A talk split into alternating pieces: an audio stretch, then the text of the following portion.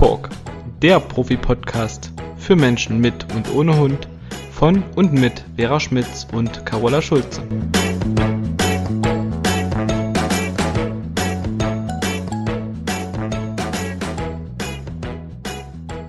Hallo liebe Vera. Einen wunderschönen guten Tag, liebe Carola. Ja, was für eine schöne Begrüßung. Da kann der Tag nur schön bleiben. Schön ist er ja schon. Obwohl ich ein bisschen erkältet bin, also man möge es mir nachsehen. Aber meine kleinen Enkelchen waren irgendwie alle drei erkältet. Und jetzt habe ich das äh, als letzte noch ein bisschen abbekommen, aber ja. ist nur ein Schnupfen. Man hört es ein bisschen, dass du etwas ja. nasal sprichst, aber man kann dich genau. sehr gut verstehen. Und ähm, solltest du zwischendrin mal husten müssen äh, und es ist nicht gerade in deinem Satz, dann kann die liebe Denise das sicherlich rausschneiden. Ansonsten passiert das halt mal, ne? Genau. Aber wir kriegen das nicht, schon hin. Genau. Man kann sich's nicht verkneifen. Nee, ich habe dann halt auch noch am Wochenende sechs Stunden in der Kälte, in der eisigen Kälte gestanden. Und das war dann wahrscheinlich noch so der Auslöser. Naja. Naja, passiert halt mal. Ja. Aber nichtsdestotrotz ähm, wollen wir heute einfach ein paar Fragen beantworten, sozusagen als Weihnachtsspecial, die uns Kunden gestellt haben. Und wenn du magst, liebe Vera, fang noch mal an mit der ersten Frage und dann werden wir uns dazu mal ein bisschen austauschen. Genau. Passend zur Jahreszeit gab es die Frage, braucht ein Hund einen eine Jacke oder einen Mantel, beziehungsweise woran erkenne ich, dass mein Hund einen Mantel braucht? Da kann ich ja jetzt erstmal schön dazu sagen, dass mein Hund nicht nur bei der Kälte einen Mantel braucht. Also ich habe wirklich verschiedene und ähm, die ziehe ich auch je nach Wetter an. Das heißt, jetzt, wo es, also es waren jetzt neun Grad minus hier bei uns, der, der kälteste Zeitpunkt tagsüber.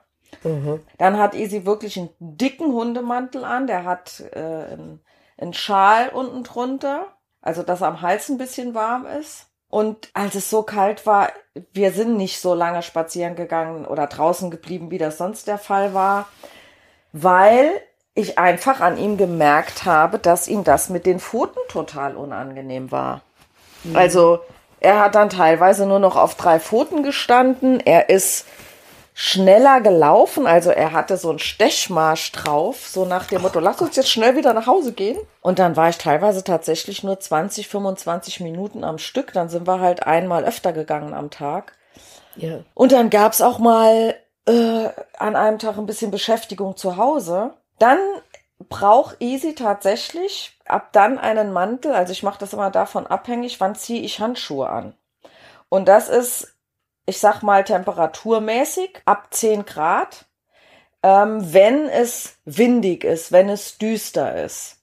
Wenn bei 10 Grad natürlich irgendwie die Sonne scheint, dann braucht weder Easy einen Mantel noch brauche ich Handschuhe. Hm. Aber ich merke das dann auch wirklich daran, wenn ich mit dem laufe und äh, er mal einen Moment stehen bleibt, der fängt sofort an zu zittern. Genau. Oder wenn es ganz krass ist, wie jetzt bei der Kälte, ich habe ihn dann hin und wieder in den Garten gelassen, dann war der noch keine 30 Sekunden draußen, dann hatte der ausgesehen wie ein Ritschbeck. Also dann wirklich wie eine, ne, bei uns nennt man es ja Gänsehaut, also mm. die Haarwurzeln, die, ne, der Haarbalg stellt sich nach oben und das war dann im hinteren Rückenbereich so, also ab Mitte Rücken Richtung äh, Routenansatz hin, so bestimmt 15 Zentimeter, ähm, wo man das gesehen hat, dass sich da die Haare hochgestellt haben. Ja, das ist halt das entscheidende Kriterium, dass man genau diese körpersprachlichen Signale sozusagen wahrnimmt und entsprechend handelt, weil ich weiß nicht, ob es bei dir auch so ist. Bei mir sind oft Männer, die sagen, bah, mein Hund braucht keinen Mantel und der Hund steht da und zittert und mhm. äh, die Frauen haben da irgendwie eher ein Gefühl für und man kann auch nicht sagen, grundsätzlich jeder Hund braucht sowas. Also Nein. Also erstens mal muss man natürlich gucken, wie du das gerade schon beschrieben hast, wie fühlt sich mein Hund draußen? Und die frieren wirklich auch vor allem über die Füße, ne? Und ich meine, die haben ja keine Schuhe an, so wie wir. Wobei ich meinem Hund tatsächlich so eine Boots angezogen habe. Der brauchte nie eine Jacke, logisch. Hover war dickes Fell. Der hat nie gefroren. Der hat im Schnee gelegen. Das fand der toll. Mhm. Aber der hatte halt zwischen den Ballen an den Pfoten Fell und da pappte dann der Schnee und wuchs dann zu einer Kugel heran und er konnte dann nicht mehr laufen. Mhm. Also hat er von mir Boots anbekommen. Sonst lag der aller zehn Meter lang und hat sich versucht, die Dinge abzuknibbeln. Oder ich habe sie dann versucht zu entfernen, was natürlich eklig kalt ist und nur ohne Handschuhe ging. Und naja, aber grundsätzlich ist es halt so, dass man einfach gucken muss, was hat man für eine Rasse. Und es gibt ja etliche Rassen, die haben keine Unterwolle. Und die frieren einfach. Das sind vor allem die Rassen, die zum Beispiel geschoren werden müssen, wie der Pudel oder so. Genau, und die brauchen das. Und äh, solange das nicht in so einen Schönheitswettbewerb ausartet, also ich hatte halt auch schon Kunden, die haben mir dann jedes Mal erzählt, guck mal, was er für ein schickes Jäckchen hat. Wo ich immer dachte, ja, pff, Hauptsache, der friert nicht, ne? Wobei es dem Hund ja jetzt nicht schadet, ob er ein Nein. schickes Mäntelchen für 250 Euro anhat oder irgendwie ein Mäntelchen für 30 Euro. Das ist ja Nein, egal. Schaden tut's nicht. Aber wenn die Menschen da mehr Priorität drauf legen als auf das andere, fand ich es halt ein bisschen Ja, komisch. genau. Und was, was ich auch komisch finde, ist, wenn so ein Ding eine Kapuze dran hat. Ja, Welcher Hund setzt eine Kapuze auf? Es ist meistens nur hinderlich. Und was natürlich wichtig ist, ähm, dass es für nicht jeden Hund angenehm ist, was anzuziehen. Das heißt, man muss es auch erstmal probieren. Der Hund muss sich ja damit wohlfühlen oder sollte sich damit wohlfühlen. Äh, und dann vielleicht auch ein bisschen äh, trainieren, dass man sagt, okay, wir machen das erstmal zu Hause und dabei kriegt er halt äh, mal was Leckeres zu fressen, wenn er das Ding anhat. Also da muss man dann einfach ein bisschen gucken, aber grundsätzlich, die sollen sich wohlfühlen, genauso wie wir. Ich gehe auch nicht ohne Mantel im Winter raus und jetzt bei diesen extremen Temperaturen, bei uns war es auch so kalt und jetzt auch am Wochenende, wo ich so lange draußen stand, äh, kein Mensch würde sich da nackt hinstellen. Vielleicht noch ein Hinweis, äh, es muss auch kein Hund Sitz machen bei so einer Kälte. Die können auch eine Blasenentzündung kriegen und finden es auch oft nicht angenehm. Also ein Hund kann auch stehen und an einer Stelle stehen bleiben und muss sich nicht am Straßenrand hinsetzen, wenn er einfach friert. Also ja. das ist vielleicht in dem Zusammenhang nochmal wichtig zu erwähnen, weil warum soll sich mein Hund hinlegen oder hinsetzen, wenn er friert? Nein, finde find ich auch. Und gerade jetzt zu Hunderassen, ne? Ich habe eine Kundin, die hat eine Husky-Hündin und die hat eine Labrador-Hündin. Die Labrador-Hündin mit, ich war neulich mit denen zwei Stunden, also auch bei Eiseskälte, im Park unterwegs und die hat das null gejuckt. Die hat sich im Schnee gewälzt, die fand das total klasse. Ja. Und bei der Husky-Hündin sagt sie mir, die brauchen einen Mantel, wenn es regnet. Die hat nämlich gar keinen Bock rauszugehen, wenn es regnet. Plus, wenn die zurückkommen, dann zittert die sich einen ab, wenn die nass ist.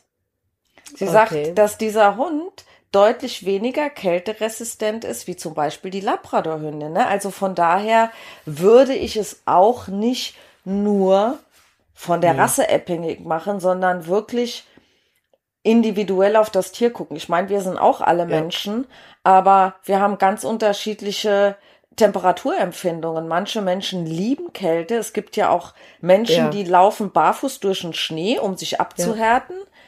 Ähm, oder die laufen einen ganzen, äh, also ne, so generell viel barfuß draußen rum. Könnte ich gar nicht, da sind meine Fußsohlen viel zu empfindlich für. Oder rennen mit dem T-Shirt. Manchmal sehe ich Jogger, die haben eine kurze Hose und ein T-Shirt an. Okay, beim Joggen wird einem warm, aber trotzdem, ich könnte das nicht. Im Winter bin ich dann dicker angezogen als im Sommer. Ja, logisch. Und äh, deswegen darf man das sehr individuell betrachten. Man merkt es ja recht schnell, fängt ein Hund an zu zittern, wenn, wenn, wenn er draußen ist, wenn, wenn man steht. Und das positiv belegen von einem Mäntelchen. Ich bin ja immer ein Freund davon, Welpen schon mal was anzuziehen, damit Genau. sie für den Notfall auch daran gewöhnt sind. Also das, ne, es kann ja mal sein, bei einer OP braucht man ein Body. Dann ist es ja schon mal ganz gut, wenn die an diesen Body gewöhnt sind. Ähm, und ansonsten würde ich das, glaub, damit verknüpfen, dass ich sage, der Hund kriegt den Mantel immer an, bevor es Futter gibt. Kriegt es immer an, eine Zeit lang, wenn er gefüttert wird. Ja. Ähm, und ansonsten kann man in der Wohnung oder im Garten auch mal Futtersuchspiele mit dem Hund machen. Das heißt, er bewegt sich da drin, denkt aber gar nicht so viel darüber nach, dass er jetzt was anhat. Sollte das dann nicht klappen, dass der Hund sagt, ich kann mich hier keinen Millimeter bewegen, so Hunde hm. gibt es auch, dann würde ich einfach auch mir einen professionellen Rat holen und das mal da mal drauf gucken lassen. Mhm. Genau. Es kann ja auch sein, dass der Mantel nicht gut sitzt. Zum Beispiel. Scheuert, kneift oder so. Ja. Ja, also das muss man halt alles bedenken und, dann je nach Hund, ne, beim Husky hätte ich es jetzt auch nicht vermutet, dass die frieren, aber du hast es ja auch schon gesagt, selbst bei uns Menschen ist das individuell so unterschiedlich und es fängt ja schon an bei Mann und Frau, äh, wenn die in einem Haushalt leben, der Mann sitzt mit kurzer Hose auf der Decke, äh Quatsch, auf dem Sofa abends und die Frau ist in eine Decke gehüllt, weil sie friert. Ja. Da, das höre ich von jedem fast, äh, dass es da Riesenunterschiede gibt. Aber das wissen wir ja, ne? Der Mann hat halt mehr Muskelmasse, das wärmt besser. Und deswegen gibt's da halt äh, auch immer mal ein paar Unstimmigkeiten bei der Temperaturregelung. Und so ist es bei unseren Hunden, genau. Wobei das Zittern muss nicht immer Kälte sein. Nee. Also man muss dann einfach hingucken, woran es liegt. Es gibt ja auch Hunde, die zittern im Sommer. Das kann irgendwas Nervliches sein oder Aufregung, Erregung.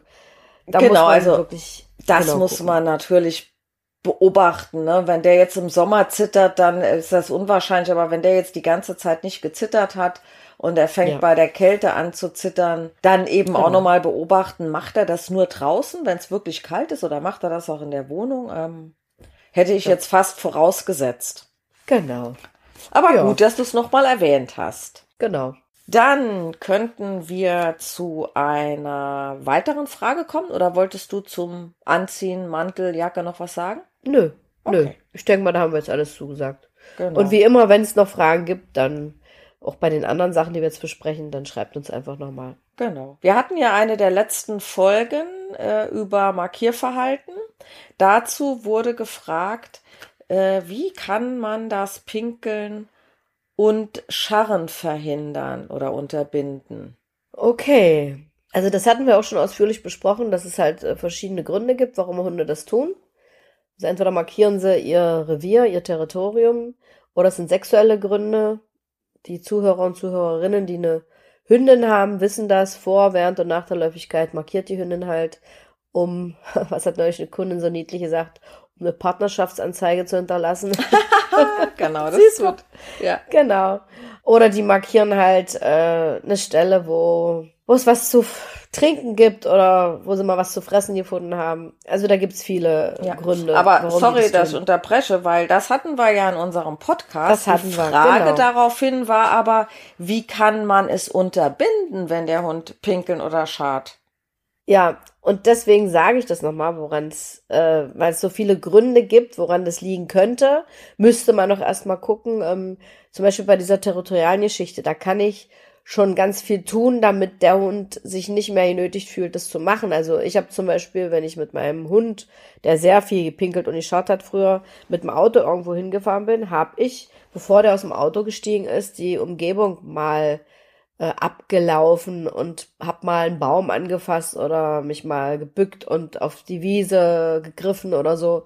Quasi ich habe markiert, bevor er aus dem Auto gestiegen ist und dann hatte der keinen Anlass mehr zu markieren. Dann hat es auch tatsächlich nicht mehr gemacht. Aber ich habe mich auch nicht äh, ständig mit ihm darum gestritten, wo er und ob er markieren darf oder nicht. Ich habe es einfach entschieden.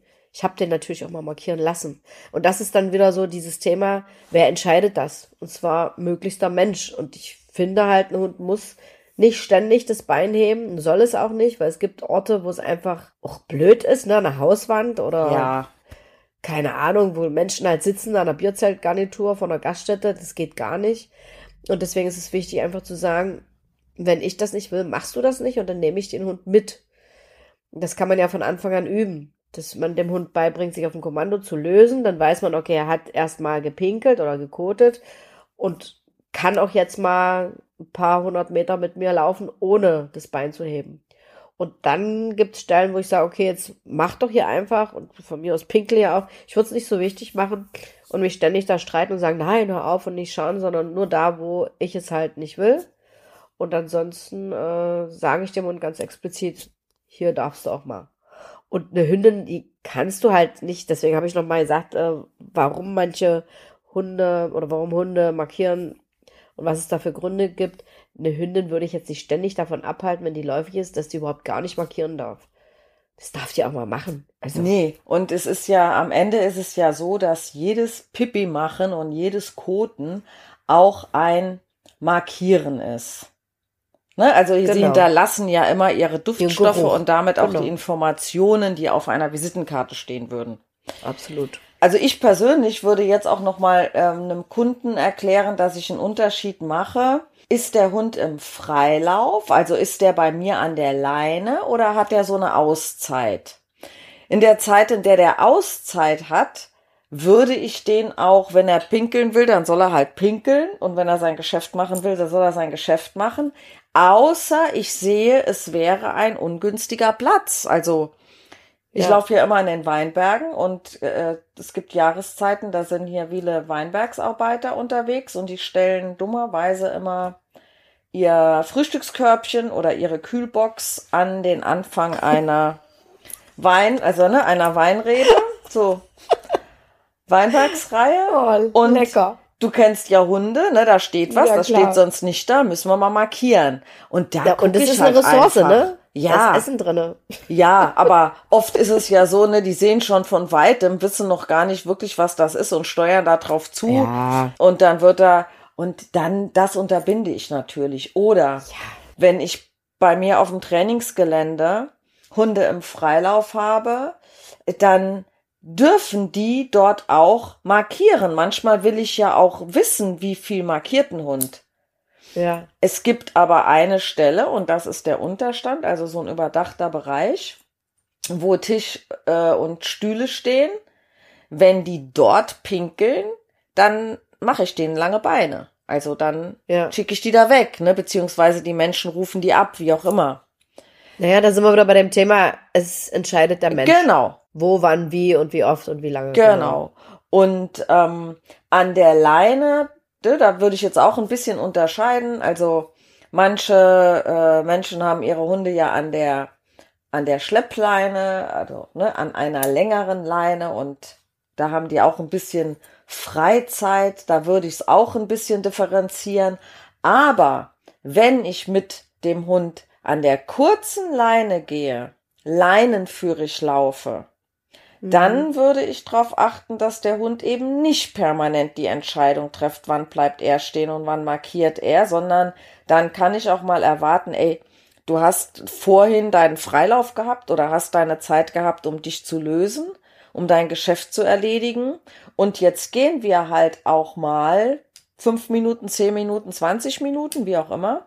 Und in dieser Zeit wird jetzt nicht gepinkelt und sollte es einen Grund dafür geben, dann würde auch ich das in der Situation entscheiden und stehen bleiben. Easy kennt zum Beispiel auch, ne, als Lösewort Pipi machen ist bei uns Pillern. Das kennt der, aber das macht er natürlich nicht jedes Mal, wenn ich es ihm anbiete. Und wenn er es dann nicht macht, dann, dann gibt es auch keinen Druck. Ja, dann mach das jetzt halt nicht. Dann gehe ich weiter und dann denke ich mir, okay, dann musst du halt warten, bis ich dir das Angebot neu gebe. Genau. Dann muss er ja scheinbar nicht so nötig, ne? Also von daher genau. ist das ja auch gut, dem Hund was beizubringen, dass er sich auf Kommando löst. Genau. Und dann muss man kein schlechtes Gewissen haben. Aber ich glaube, das ist so der Grund, warum manche Menschen ständig stehen bleiben. Na, der muss sich doch äh, entleeren. Und ich bringe dann immer das Beispiel von den Blinden für Hunden, oder überhaupt Servicehunde, auch die Hunde, die am Rollstuhl laufen. Stellt euch vor, dieser Hund würde ständig stehen bleiben und pinkeln. Ja. Der Mensch kommt nie irgendwo an. Ja. Und auch ich mache mich nicht klein und lasse mich nicht von meinem Hund nötigen, dauernd stehen zu bleiben und mich ins Gebüsch zerren zu lassen. Das hatte ich ja mit meinem Hund und der hat wirklich ununterbrochen mich irgendwo zu jedem Halm, zu jedem Pfosten, zu jeder Tonne und was weiß ich, gezerrt, um sich da äh, also um da zu markieren. Und ich weiß noch, als äh, Martin damals zu mir gesagt hat, also wenn das mein Hund wäre, den würde ich draußen nicht mehr pinkeln lassen oder nicht mehr markieren lassen, dachte ich, hä, wie soll ich denn das machen? Und Tommy war nur auch kein Leichtgewicht, aber irgendwie habe ich es trotzdem hinbekommen mit meiner Entschlossenheit, weil mich das auch total angestunken hat, wie der mich hier durch die Kante gezerrt hat, dass ich ihn einfach entschlossen mitgenommen habe. Da hat er am Anfang mal ein bisschen blöd geguckt, aber ich bin dann immer an den Stellen, wo ich wusste, da wollte er unbedingt, das merkst du ja auch, ne? Dann bin ich im Stechschritt vorbei, du, ich sag's dir. Und dann hat er mal während des Laufens hinten gescharrt, weil auf der gegenüberliegenden Seite ein Hund war, damit er wenigstens irgendwas an Markierverhalten zeigen kann. Jetzt mich totlachen können. Aber. Ja. ja, genau. Was man noch machen kann, ich sag mal, äh, kann ja auch mal sein, man steht mit dem Hund, der riecht irgendwo und der will einem quasi so vor die Füße, in Anführungszeichen, vor die Füße nee. pinkeln. Ähm, ich kann ja auch einen Schritt auf ihn zugehen und einfach sagen, hey, die Stelle nehme ich in Besitz und da kannst du ja. nicht hinpinkeln. Ne, genau. Ne? Also, indem ich einen Schritt auf den Hund zumache und ihn da wegschicke, sozusagen. Also das genau. wäre das Pinkeln und Scharren unterbinden. Wo ich ein bisschen gnädiger bin, ist, wenn ich äh, mit, mit Easy, oder das würde ich auch bei einem anderen Hund, ne? Wenn man jetzt am, am Laufen ist und man ist wirklich leinenführig und ist das schon ein paar Mal passiert, dann gehe ich und merke so hinten, ich muss meinen Hund nachziehen. Und erstmal mhm. gehe ich natürlich weiter. Und wenn das dann immer noch so ist, dann drehe ich mich mal um und dann merke ich so, ah, der Popo ist unten, der muss jetzt mal ein großes Geschäft machen. Ne? Dann warte ich natürlich, also keine Frage. Ja. ja also es geht im Prinzip immer wieder darum, ähm, dass ich das entscheide, wo, wie, wann. Und äh, ja. Und es macht ja auch wirklich einen riesengroßen Unterschied. Also, ne, es geht ja immer nicht nur um das Scharren und das Markieren allein. Hunde, die sehr territorial sind und die auch oder die müssen nicht zwingend territorial sein, aber die zu Hause einen hohen Status haben. Ja. Yeah. Die setzen auch mehr Besitzansprüche, weil sie den Status draußen ihren Artgenossen, die da ja auch rumlaufen, auch irgendwie mitteilen wollen. Ja. Und mir ist jetzt auch noch eingefallen, was ich noch im Kopf hatte, noch was ganz, ganz Wichtiges tatsächlich. Denn den wenigsten Menschen ist bewusst, dass die Hunde sehr strategisch pinkeln. Also es wird bei dir wahrscheinlich auch so sein, wenn die zu mir das erste Mal auf die Wiese kommen, dann lassen die den Hund ans Tor pinkeln und gleich ja. da im Eingangsbereich, wo ich immer sage, hallo, ne? Mhm. Der Hund äh, hat schon ein Thema mit anderen Hunden und teilt jetzt allen Hunden mit, die hier schon mal waren oder kommen könnten, weil er riecht ja, dass da eine hochfrequentierte Wiese vor ihm liegt, also wo viele Hunde waren dann lassen die den da völlig unbedarft pinkeln. Ja. Und das, genau. das ist den, oder es ist vielen halt nicht bewusst, dass das äh, auch eine ganz große Rolle spielt, wo der Hund, du hast es vorhin schon mal kurz angewähnt, äh, erwähnt, wo der Hund pinkelt und auf keinen Fall an so einer strategischen Stelle, irgendwo im Eingangsbereich oder vor der eigenen Haustür oder so an Ecken oder an Stellen, wo jeder zweite Hund hinpinkelt. Ne? Das kriegt man ja mit der Zeit mit, würde ich nicht machen. Genau. Das war noch mal eine gute Info. Ja. Dazu passend äh, war die gleiche Zuhörerin, die gefragt hat. Ähm, ich finde das auch ganz passend. Wie kann man Wälzen unterbinden? Ihr Hund lässt sich davon kaum abbringen. Jetzt mhm. müsste man ja erstmal überlegen oder erkennen, warum wälzt er sich? Es gibt ja ein Wälzen über Markieren. Also kannst du dich noch an den großen Berner Sender erinnern? Ben hieß der, glaube ich, von damals auch einer, in, in, die in der Ausbildung war bei Martin. Der hat sich immer auf seinem Spielzeug oder auf dem Futterbeutel gewälzt. Ja, ja. Und das ist A, Markierverhalten so mein Gegenstand, mit dem kann ich doch machen, was ich will. Mhm. Das ist aber auch so ein bisschen von, haha, ich soll das Ding bringen, aber guck mal, was ich mir leisten kann. Ja. Ne, das ist eine Form von Wälzen. Dann kann eine Form von Wälzen sein, ich nehme Gerüche an. Also man, Hunde wälzen sich ja teilweise in Aas, in Kot, äh, in irgendwelchen Gerüchen, die dort auf dem Boden hinterlassen sind. Ähm, das deutet sich ja aber meistens dadurch an, dass die erstmal interessiert schnüffeln dann den, den Kopf schräg abducken, das hatten wir sicherlich auch schon mal bei Körpersprache und Kommunikation erklärt. Genau. Und dann so äh, den, den Halsbereich äh, einparfümieren. Und dann wäre ein Wälzen noch dieses, ich habe jetzt keine Lust zu tun, was du machen willst, ich wälz mich jetzt. Oder ein, wie ich eben gesagt habe, diese Labradorhündin, die sich im Schnee gewälzt hat. Ne? Also ein Wohlfühlwälzen. Ja. Genusswälzen, Wohlfühlwälzen. Genau, genau, genau, Genusswälzen. Aus diesem Genusswälzen entsteht aber meiner Meinung nach öfter auch mal so dieses, ich habe jetzt keinen Bock darauf, was du mir gerade sagst oder was ich tun soll, also wälze ich mich. Und das entsteht teilweise daraus, dass äh, die Menschen das ja lustig finden. Ne? In ja. manchen Situationen, wenn der Hund sich wälzt, auf dem Stoppelfeld oder im Gras oder äh, im Schnee oder im Sand, dass die sich dann hinstellen und lächeln ihn an und finden es toll. Und der Hund natürlich lernt, ach guck mal, ist ja eine gute Strategie, wenn ich mich hier wälze. Dann guckt mein Mensch mir zu, der streichelt mir vielleicht sogar den Bauch, weil manche sehen das auch als Aufforderung, ey, kraul mich doch mal. Mhm. Und genau, also das könnten so die, die Gründe sein.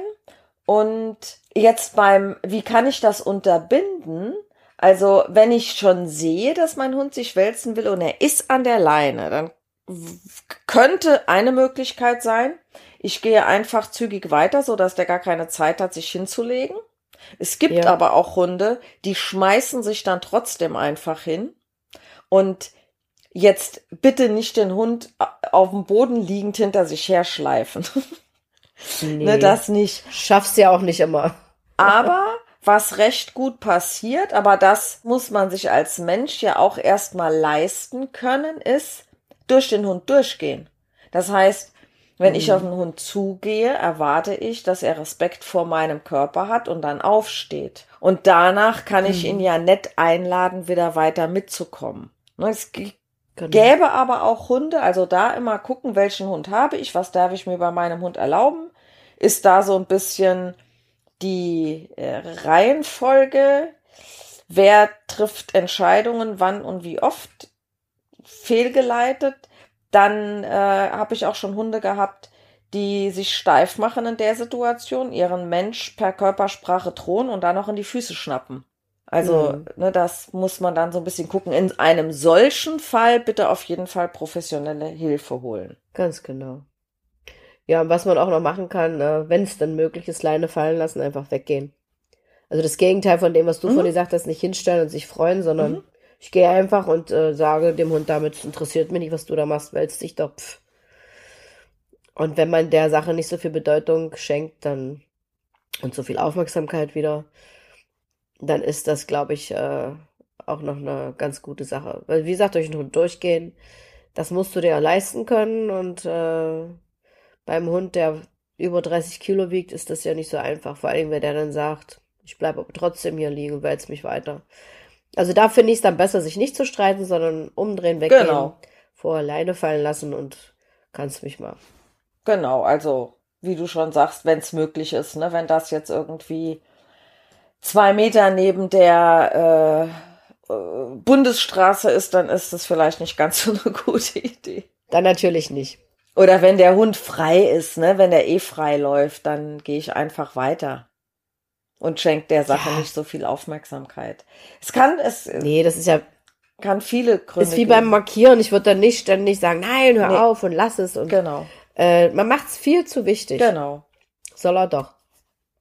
Und dann ist gut. Außer einer kurzen Leine und da kann ich ihn ja, wenn ich es rechtzeitig sehe, gut mitnehmen und ihn quasi daran hindern. Genau, das sehe ich ganz genauso wie du. Ja. Carola, eine Frage, glaube ich, schaffen wir noch bei in dem Podcast und dann wird es aber noch äh, eine zweite QA geben. Genau. Was bestimmt auch noch viele interessiert, besonders gerade auch Neuhundehalter oder die, die es werden wollen, kam eine Frage, ab wann beziehungsweise ab welchem Alter beginne ich mit der Hundeerziehung und wie lang dauert es, bis ein Hund erzogen ist? du, da könnte man, glaube ich, einen Podcast mitfilmen mit der Beantwortung dieser Frage. Aber die habe ich auch oft. Ähm, also die Leute holen sich einen Welpen und rufen dann an und sagen, ja, der ist jetzt acht Wochen, äh, wann fangen wir denn an? Und meine Antwort ist immer, das ist ein Prozess, der beginnt, wenn der Hund geboren wird. Und zwar hat ja da noch die Mutter die Verantwortung dafür, dass der Hund halt angeleitet und geführt wird und sollte sich dann nahtlos fortsetzen, wenn der Hund beim Menschen einzieht. Und dieser Prozess dauert auch so lange, bis der Hund die Augen schließt. Also, und am besten ist natürlich, wenn man vorher schon sich ein bisschen informiert, was kann ich dann von Anfang an tun, damit das alles in gute Bahn läuft. Und deswegen ist diese Beratung, bevor man sich einen Hund kauft, vielleicht gar keine schlechte Idee. Und da es ja eh ein Coaching für Menschen ist, sollte der Mensch also wirklich entweder vor dem Hundekauf oder direkt, wenn nachdem der Welpe eingezogen ist, sich beraten lassen, was ich immer als sehr sinnvoll erachte. Warum soll denn erst so viel Zeit ins Land gehen und dann werden womöglich äh, lauter Dinge ausprobiert? Die Leute sind ja oft, das kennst du bestimmt auch, in so Welpengruppen äh, bei WhatsApp drinne beim Züchter und dann erzählen die sich gegenseitig was. Jeder hat natürlich auch einen anderen Hundetrainer, da machen die sich gegenseitig ganz verrückt. Dann sind sie noch in drei Foren drinne, wo die Fragen nochmal anders beantwortet mhm. werden. Also sucht euch wirklich von Anfang an jemanden, dem ihr vertraut, bei dem ihr euch gut fühlt.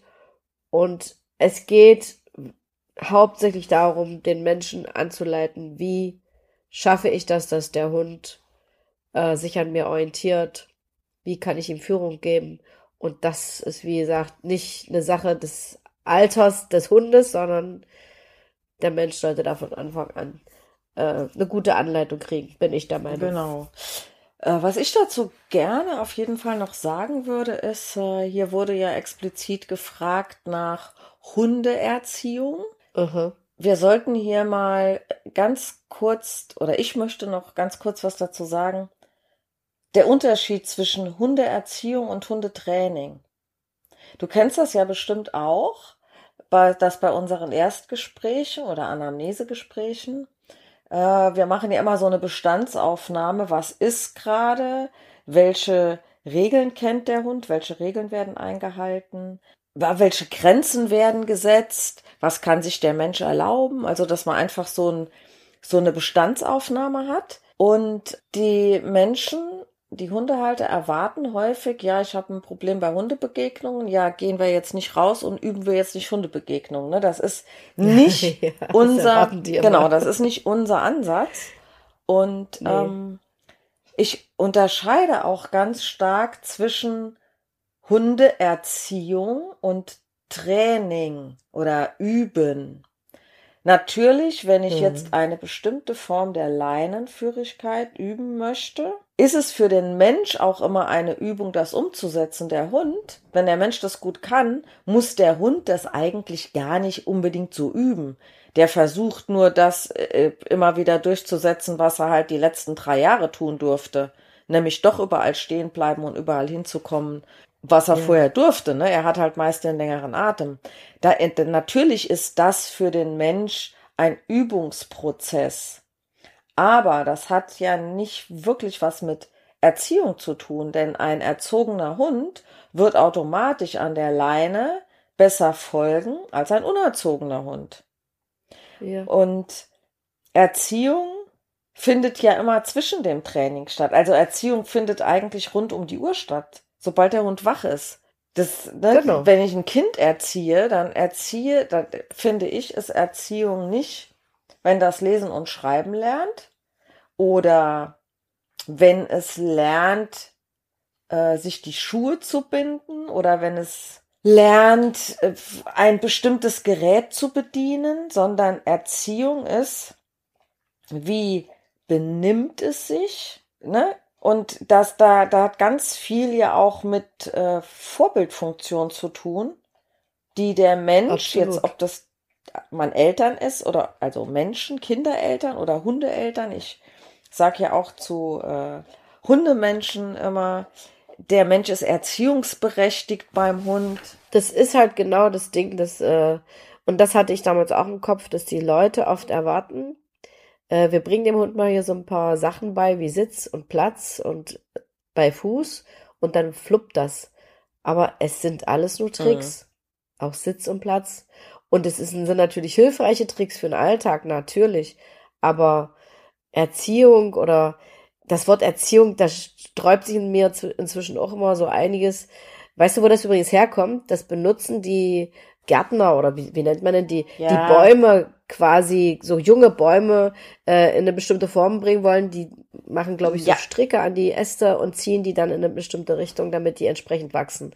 Und das ist ja eigentlich auch nicht unbedingt ähm, das, was wir wollen, sondern es geht um Bindung und Beziehung und genau die Vorbildwirkung, dem Hund immer wieder zu zeigen, ich kann führen, ich habe was auf dem Kasten, ich kann Regeln aufstellen, ich kann Grenzen setzen, ich kann auch dafür sorgen, dass sie eingehalten werden.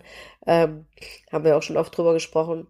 Und das ist also das, worauf es uns ankommt. Und diese Tricks lernen, das können die Hunde 0, nichts. Also ich finde das immer so niedlich, wenn die Leute dann kommen und sagen, oh, mein Hund kann schon Sitz und Platz. Denke ich so, ja. Das kann, glaube ich, fast jeder Hund äh, innerhalb kürzester Zeit lernen. Platz nicht unbedingt, wollen manche Hunde nicht, aber Sitz können die schon als Welpe, weil die gemerkt haben, okay, bei Sitz gibt's einen Keks und dann setzen die sich schon automatisch oft hin. Und das ist jetzt keine Glanzleistung. Nein. Und hat nichts, nichts mit einer guten Bindung und Beziehung zu tun. Äh, das kannst du dem Hund auch im Tierheim beibringen, obwohl du da keine großartige Bindung hast. Ja. Also, das ist halt ganz, ganz wichtig und dass man halt damit direkt anfängt, wenn der Welpe einzieht und dass es auch nicht aufhört, wenn man meinetwegen die Hundeschule abgeschlossen hat. Und das hast du bestimmt auch schon erlebt, dass Leute, die wir eine Weile begleitet haben, nach einem Jahr wieder anrufen und sagen, oh, du musst noch mal kommen, es ist wieder schlimm. Und ich denke immer so, hä? Ja. Alles wieder vergessen. Wir haben dann, naja, die haben dann gedacht, ach, es läuft so mhm. gut, ne? Da können wir hier und da mal wieder was schleifen lassen oder dann lass ihn doch mal wieder selber entscheiden. Und ich denke dann immer, ach Mensch, es hört nie auf. Man kann hier und da vielleicht ein bisschen lockerer werden als beim Welpen oder bei so einem pubertierenden Junghund. Aber bestimmte Regeln und Grenzen sollten ein Leben lang bestehen. Je nach Hund halt, ne? Absolut. Absolut. Unser Spruch damals in der, in der Ausbildung. Je nach Hund, je nach Mensch. Hatte auch irgendjemand mal ein T-Shirt an. Ich weiß gar nicht mehr, was war. Ist doch egal. Ich habe ich hab doch mal T-Shirts drucken lassen. Oder warst du das? Irgendwie gab es da mal T-Shirts. Genau. Je nach Hund und alles wird gut waren damals die Sprüche. Ja. Aber sie treffen immer noch zu. So ist es. Wir sollten unseren Zuhörern ja. jetzt mal noch ein schönes Weihnachtsfest wünschen. Ja, natürlich. Am 23. ist der Freitag, oder? Dann Stimmt. wird diese Folge ausgestrahlt und deswegen würde ich Frohe jetzt Weihnachten. Ja, von ganzem ja. Herzen besinnliche, Wirklich. genießt es. besinnliche, erholsame ja. Weihnachtstage. Für die, die uns danach nicht mehr hören, auch gleich noch einen guten Start in 2023. Unbedingt. Dass jawohl. wir alle eine schöne eine schöne Zeit zwischen den Jahren äh, ähm, verbringen. Also das sind ja die sogenannten Rauhnächte. Ich weiß jetzt natürlich nicht, ob das jedem was sagt, aber das ist immer so die mhm. Zeit, äh, wo man das alte Jahr ausklingen lässt und ja, so sich auf das neue Jahr einstimmt. Da werde ich dieses Jahr auch mich ein bisschen intensiver mit beschäftigen. Habe ich richtig Lust drauf. Ja. Yeah. Voraussichtlich wird es aber zwischen den Jahren also das ist dann auch der 30. Dezember. Der 30. ist äh, das. Wird genau. es wahrscheinlich die zweite QA geben. Ja, hundertprozentig. Okay. Also von daher können wir da nochmal einen guten Rutsch wünschen, aber auf jeden Fall auch von mir ein paar schöne Feiertage. Genießt es, stresst euch nicht zu sehr, seid einfach möglichst entspannt und äh, ja, genießt die wertvolle Zeit mit der Familie wir freuen uns, dass wir alles wieder so feiern können wie immer. Also wir haben jetzt, glaube ich, auch zwei Jahre lang nicht gesungen. Ich habe bestimmt schon öfter mal erzählt, dass ich mit einer Gesangsgruppe auf den Weihnachtsmärkten immer so singe, jedes Wochenende zu den Adventswochenenden. Das durften wir jetzt wieder, deswegen bin ich so richtig schön eingestimmt auf die Weihnachtszeit. Und ich wünsche jedem von Herzen, dass er es wirklich genießen kann und nicht nur in der Küche steht und sich mit der Gans rumschlägt oder was auch immer, sondern einfach mal ein paar besinnliche Stunden hat mit seinen Liebsten. Die Zeit ist so wertvoll und kostbar. Und mit euren Hunden natürlich ja. auch. Ja, okay. in diesem Sinne. Frohe Weihnachten. Liebe Vera. Juhu. Tschüss. Bis dahin. Tschüss. Ciao, ciao.